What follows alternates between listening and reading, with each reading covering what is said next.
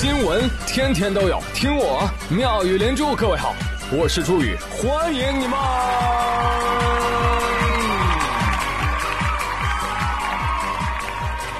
谢谢谢谢谢谢各位的收听啦！哎，朋友们，夏天来了啊！夏天来了，一定要记住，不要做家里第一个开空调的人，知道吧？为什么呢？一定要把这个机会啊留给长辈。哎，这样这才几月就开空调的疑问，就是由你来说的，你知道吗？这万一空调遥控器不好使，你还可以说怎么回事？怎么什么东西一经你的手就坏了呢？当然了，等家长开空调也是有风险的，因为这一等啊，就可能是一辈子。因为爸妈总会跟你说，开什么空调啊？心静自然凉，知道不？那裹床棉被它都能晒太阳。说到近期的天气变化，我这个前不前后不后的浪啊，五一的时候去南京浪了一圈，哇，南京太热情了，用三十五度的高温来迎接我，那空调开的是哇哇凉，盖被子赤道，掀被子南极。等我再回到青岛，青岛说你是不是不爱我了？给了我一个摄氏十度的冷漠，啊就，啊，现在有点鼻塞啊，希望大家不要举报我。更厉害的是，我一回来看新闻，哇，郑州四十度铁板烧，黑龙江零度雪花飘。What？啊，听说东北前几天十五个县市降温能达到二十度以上，哦，这温度基本都在个位数。怎么了呢？是参加夏季大酬宾了吗？满三十减三十多。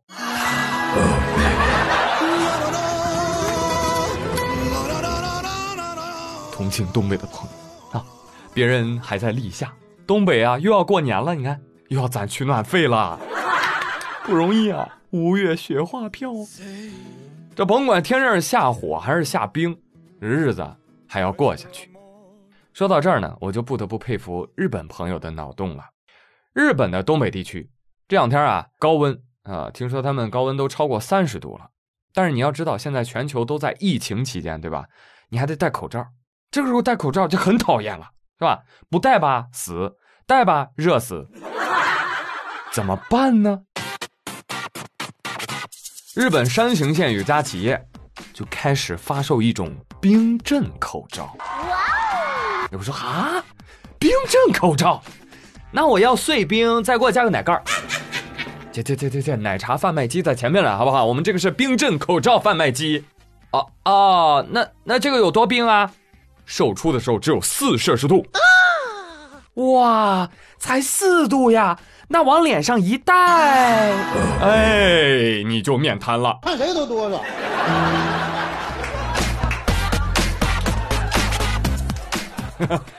夏天被空调、风扇吹歪过脸的人都知道啊，一冷一热特别容易刺激到面部的神经，所以呢，在此郑重的给大家带来面瘫警告。但是呢，有的朋友看完这个新闻表示说，没事儿啊。虽然口罩在冷柜里面是四度，但是你看现在这种天气，拿出去立马二十五度以上了吧？所以可以先等一等，等它暖和了再戴。那为什么要发明冰镇口罩？我在等这个口罩成为二十一世纪最无用的发明之一啊！哎，但是熟悉我的朋友都知道。啊，宇哥特别擅长在新闻当中啊发掘商业金矿。你要知道，这个思路是可以借鉴的。你看，比如说啊，国内的口罩厂家啊，听我节目的话，建议你们可以在口罩里添加一些薄荷爆珠。哎，你 你把它捏爆的瞬间，然后尽享清凉。啊，当然，如果能放进去一些冰镇啤酒，哇，那也是极好的，是吧？往脸上一戴，哎，还能嘬两口，是不是？你看这个思维啊，一定要活络一些，对吧？还有很多女性用品，对吧？也可以学习这个思路啊，对不对？你往里添加点什么，扫除闷热，做清爽女人，对不对？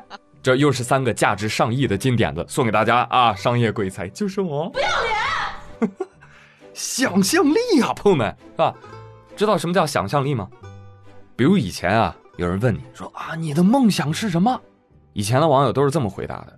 说我要有三十套房，哎，我把它租出去，哎，能年付的我也偏要租客月付，能电子支付我偏要现场收钱，不为别的，就为了每天都能出去收租，感受忙碌且枯燥的有钱生活，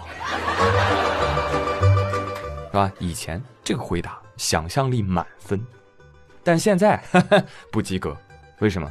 因为现实告诉我们，梦想，梦想。你要敢想啊！万一被别人实现了呢？来，朋友们，收租四百栋楼，包租婆的生活，走起！Good morning 啊，包租婆！我勾你妈个头啊！你今天要是再不交租的话，我就烧了你铺子！话说，在这个五一假期当中，五月四号那天，广州有一个博主啊，发布了一个视频，视频当中的被采访对象呢，是一位九三年的包租婆，她坐拥广州。嘉禾龙归一带四百多栋楼，妈呀！视频你看了没有？一打开柜子，嚯，满满当当的钥匙，拿这些钥匙天天收租去，收租收到手脚发软，啊！当然，如果你没有看这个视频，就不要打开了，因为一旦打开，你就发现呀，奇怪的柠檬增加了。点开之后，你会跟我一样，更加疑惑了。咦，爸爸，为什么人家这么多房，为什么咱家这么穷呢？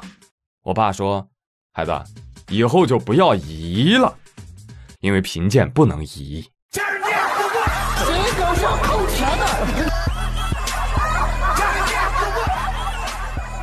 好啊，继续来看这个视频吧。视频当中，包租婆还说了：“嗯，一栋楼可以赚到五六十万这个样子。”有人说啊，真的假的？这样一算，四百栋楼，那一个月下来可不就两个亿吗？啊，就是房子多嘛。你可能不知道四百栋楼是什么概念，来给你们算道数学题吧。一栋楼二十层，每层四户来计算，总共是三万两千户。假设你一天睡一户，你要睡三万两千天，也就是八九十年。王宝说：“哦。”突然工作就不香了，虽然我的工作稳定，但也就三两碎银来糊口。哎，我说工作还没嫌弃你呢，你倒是看不起工作了。你以为谁都有资格被那么多钥匙压垮的？好了，小伙子，别气馁，今晚上做梦啊，就做这个主题啊，你就有四百栋楼，记住了吧？哦，对对对，梦里面领导都跪求你租房。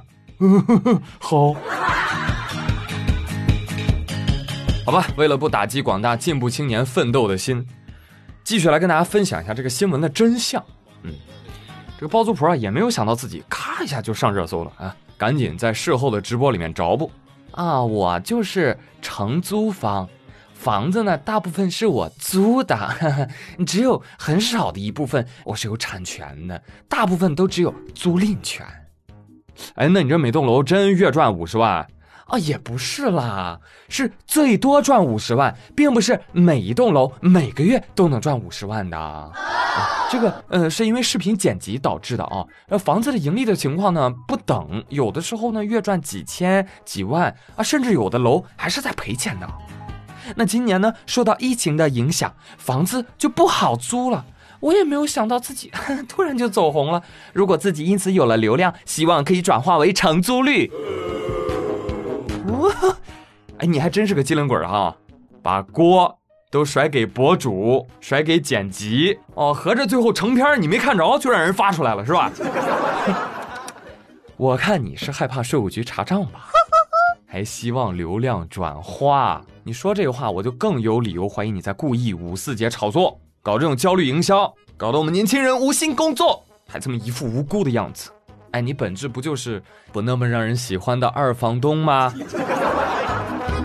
啊，当然，并不是所有的二房东都是坏人啊，但是还是要给很多租房的年轻人提个醒根据合同法，房屋转租的行为一定要征得原出租方的同意，才能得到法律的保护，才算是合法的。否则的话，这个合同无效，是违法转租行为。那如何辨别租给你房子的这个人到底是房东还是二房东呢？很简单。出租的时候，你要让房东出示他的身份证和他的房屋所有权证书，核对一下俩名字是不是一个人，哎，这就可以了。另外呢，一定要记得签订房屋租赁合同，而合同的条款一定要逐一看清，别被坑了，好吧？好，继续来说新闻。都说疫情过后啊，物价会涨。哎，果然，网友成不欺我呀。听说就连十分冷门的殡葬业都要跟着涨价了。嗯没错，我说的就是抬棺七人组。黑人抬棺老哥火了之后啊，就有媒体去采访他们了啊，就拿他们的视频给他看。老哥一看，哟，我现在这么火呀，是吧？没想到是吧？哎，那你怎么看这事儿呢？哦，我觉得疫情期间能给大家带来快乐，呃，我觉得很满足。哦，但是这个疫情结束之后呢，我们会涨价。我们会涨价。啊，这边火，那边就涨价了。你这潜台词很明显啊，要实就快点儿，再不实可就涨价了。不过要说他们也真是良心商家，真的。疫情期间那生意多好，人家不涨价，人疫情之后才涨价，对不对？良心商家，考虑一下。不要了，老胖说随便你，反正我不消费，你尽管涨，消费一分钱算我输。胖，你得搞清楚，他们的消费者都不是本人，决定权都在别人那，由不得你啊。官一抬，土一埋，一人一生顾得白。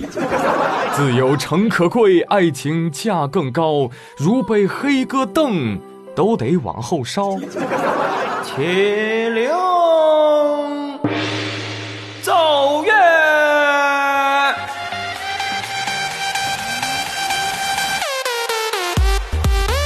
来，接下来，让我们沉痛的送别两个可爱的小动物。